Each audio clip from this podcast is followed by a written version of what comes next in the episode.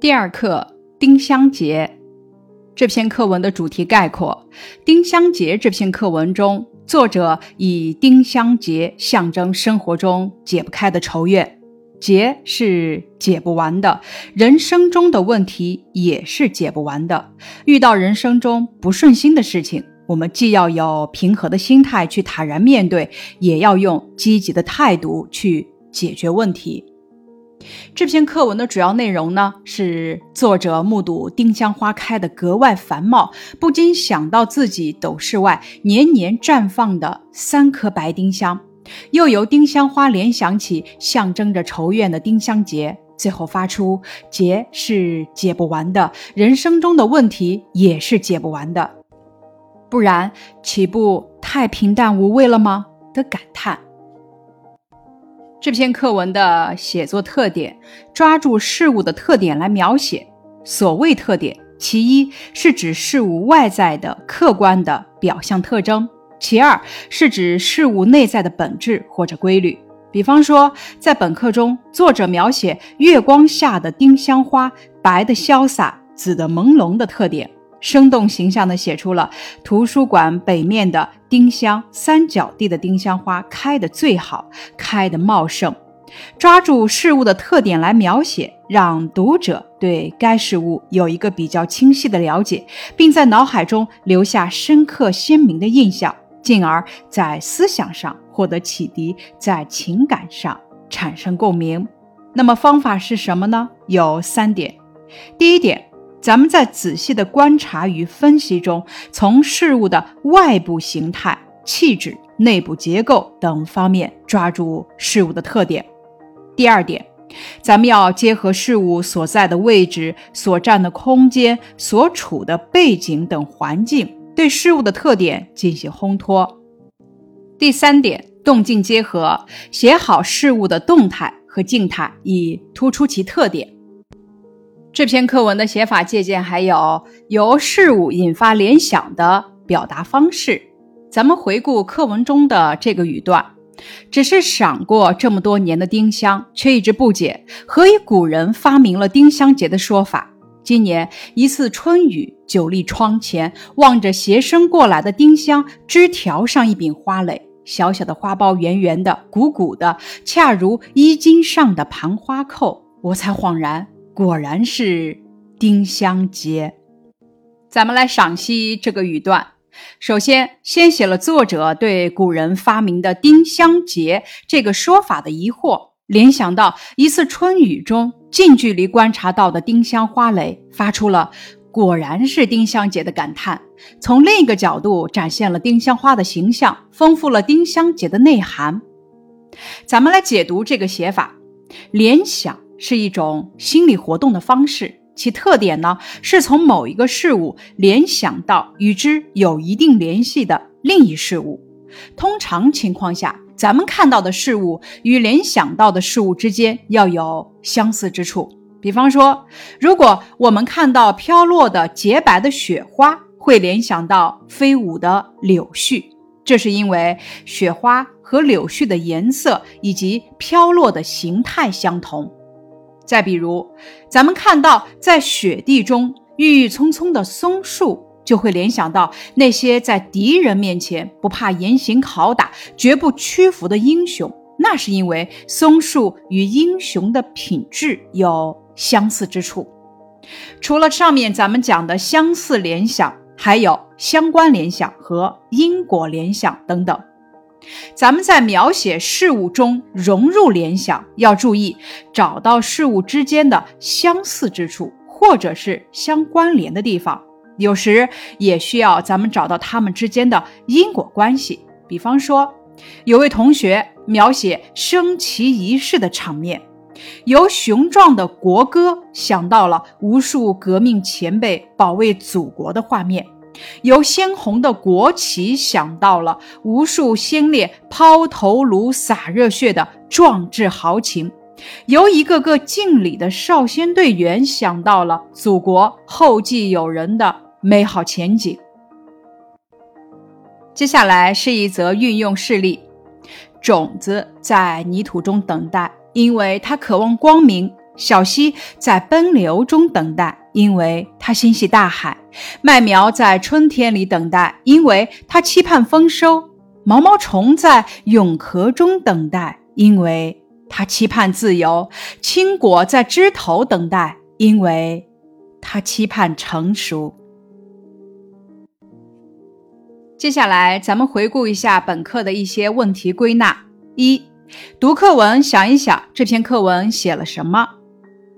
这篇课文主要描写了城里街道旁、宅院里、城外校园里，作者住了三十年的斗室外丁香的不同形态。第二小题，作者是从哪几个方面描写丁香的？赋予了丁香怎样的情感？作者从丁香的形状、星星般的小花、许多小花形成一簇、颜色、气味淡淡的。优雅的甜香等方面描写，赋予丁香灵动优雅、洁白无瑕、可爱芬芳的情感。第三小题，回顾一至三自然段，思考作者写了哪里的丁香花？作者写了城里、城外、斗室外以及雨中的丁香。第四小题，古人对丁香寄予着怎样的情感？怎样理解作者引用的古人的诗句？引用它有什么作用呢？芭蕉不展丁香结，丁香空结雨中愁。这两句诗中，把花蕾丛生的丁香比喻人愁心不解。丁香在古人的眼中就是惆怅的代表，愁思的象征。作者引用古诗句，有利于表达自己的感情，使意境更加优美。第五题，什么是丁香结？它有什么象征意义？作者为什么要把丁香花比作丁香结呢？丁香结的本意是小小的花苞，圆圆的、鼓鼓的，恰如衣襟上的盘花扣。象征意义是人生中不顺心的事，比如仇怨。作者把丁香花比作丁香结的原因有两个：一是丁香花的花苞圆圆的、鼓鼓的，恰如衣襟上的盘花扣。二是丁香花负担着解不开的愁怨。下面是一则相关的课外阅读，题目是《草原野花》。当我的双脚踏在草原上，目光所及一片辽阔，哪里都不是路，但哪里又都可以走；哪里都不是床，但哪里又都可以躺。规矩惯了的人，到了这里往往会茫然，像在鸟笼里关久了的鸟儿。即使你把整个天空给他，他也不知道怎么飞翔。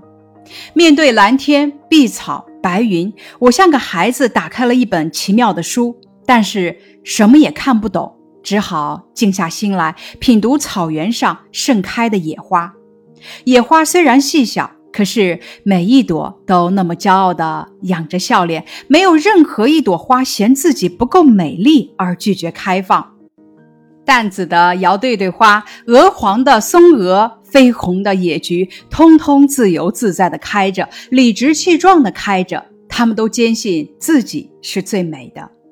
一路上到处都是花朵，大片大片燃烧着的野花，排山倒海呼啸而来。就像一个人把一生的热情全给了这个季节。我在草原腹地眺望远方，前面缓坡上浮起一层紫色的雾，走近才看清，那里开满了紫色的野花。这不知名的野花，每一朵都是由无数细小如米粒的花聚合而成，像一个紫色绒球，十分可爱。我折了一支下来，插在我的手提袋上作为装饰。过了一天，到晚上收拾行李时，我发现它居然还很鲜活。过了一夜起来，看见花还是如昨天一模一样，我忍不住拿起来仔细端详，每一朵米粒大小的花仍然倔强地绽开着。一连四天，我一直带着它旅行，它淡淡的紫色一点一点消失，但形状还是一点也没有变。细小如笔尖的花瓣，还是充满期待地张开着。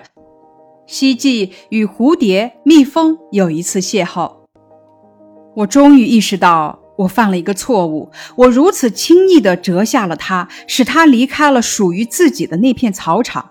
尽管它枯萎的那么慢，那么不甘心，可还是失去了传播花粉、孕育种子、繁衍后代的机会。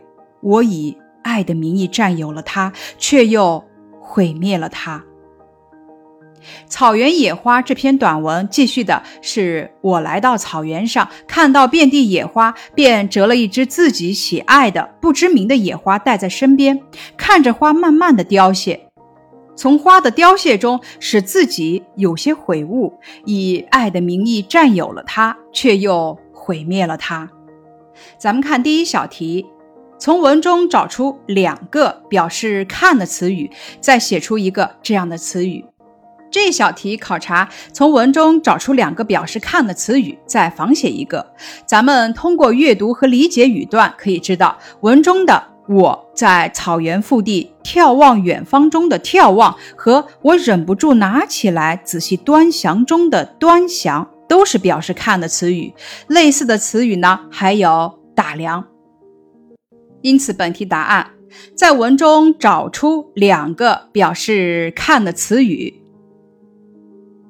眺望、端详。再写出一个这样的词语：打量。第二小题，初到草原时，作者有怎样的感受呢？这题考察的是咱们对语段内容的理解，并且填空回答问题。咱们通过阅读与理解语段的内容，可以知道初到草原时，作者有这样的感受：初到草原时，作者目光所及是一片辽阔，所以感到有些茫然。可以从文中的“当我的双脚踏在草原上，目光所及一片辽阔，哪里都不是路，但哪里又都可以走；哪里都不是床，但哪里又都可以躺。规矩惯了的人，到了这里往往会茫然。这些内容领悟出来。因此，本题答案如下：初到草原时，作者有怎样的感受？初到草原时，作者目光所及是一片辽阔，所以感到有些茫然。第三小题，文中说我犯了一个错误，这个错误指的是什么呢？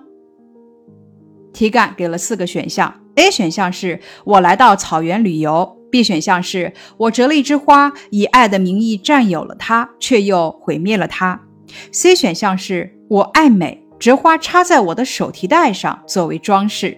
D 选项是我不听同事劝告折花。这一题考察的是对语段内容的理解，并且从选项中选出正确答案。咱们通过阅读与理解语段的内容，可以知道文中说我犯了一个错误，这个错误指的是我折了一枝花，以爱的名义占有了它，却又。毁灭了它，因此这一题的正确选项是文中说我犯了一个错误，这个错误指的是 B 选项，我折了一枝花，以爱的名义占有了它，却又毁灭了它。第四小题，文中划线的句子采用了怎样的修辞手法？你觉得这样写有什么好处呢？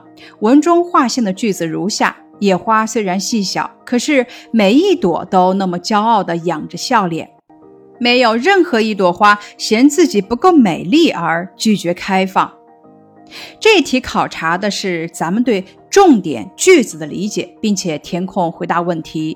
文中划线句子呢是一个拟人句，咱们可以从句中的“仰着笑脸”“嫌自己”等词看出来，这是作者把野花人格化了。这样描写呢，能够将小野花彰显着蓬勃的生命之美描写的更加形象生动。因此，这一题文中划线句子采用了怎样的修辞手法？你觉得这样写有什么好处呢？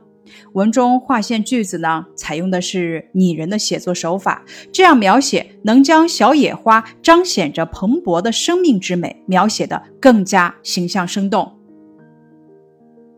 第五小题，你对文中“我以爱的名义占有了它，却又毁灭了它”这句话是怎样理解的？这题考察的是咱们对语段内容的理解，并且回答问题。对文中的“我以爱的名义占有了它，却又毁灭了它”这句话，应该这样理解：对待真爱，我们要学会放手，学会尊重，学会珍惜。可从文中的一连四天，我一直带着它旅行，它淡淡的紫色一点一点消失，但形状还是一点也没有变。细小如笔尖的花瓣还是充满期待的张开着，希冀与蝴蝶、蜜蜂有一次邂逅。尽管它枯萎的那么慢，那么不甘心，可还是失去了传播花粉、孕育种子、繁衍后代的机会。这些内容去领悟。因此，对于这一题，咱们可以这么回答：你对文中“我以爱的名义占有了它，却又毁灭了它”这句话是怎样理解的？对待真爱，我们要学会放手，学会尊重，学会珍惜。以上是第二课丁香结的课内总结以及相关阅读理解部分，感谢你的收听。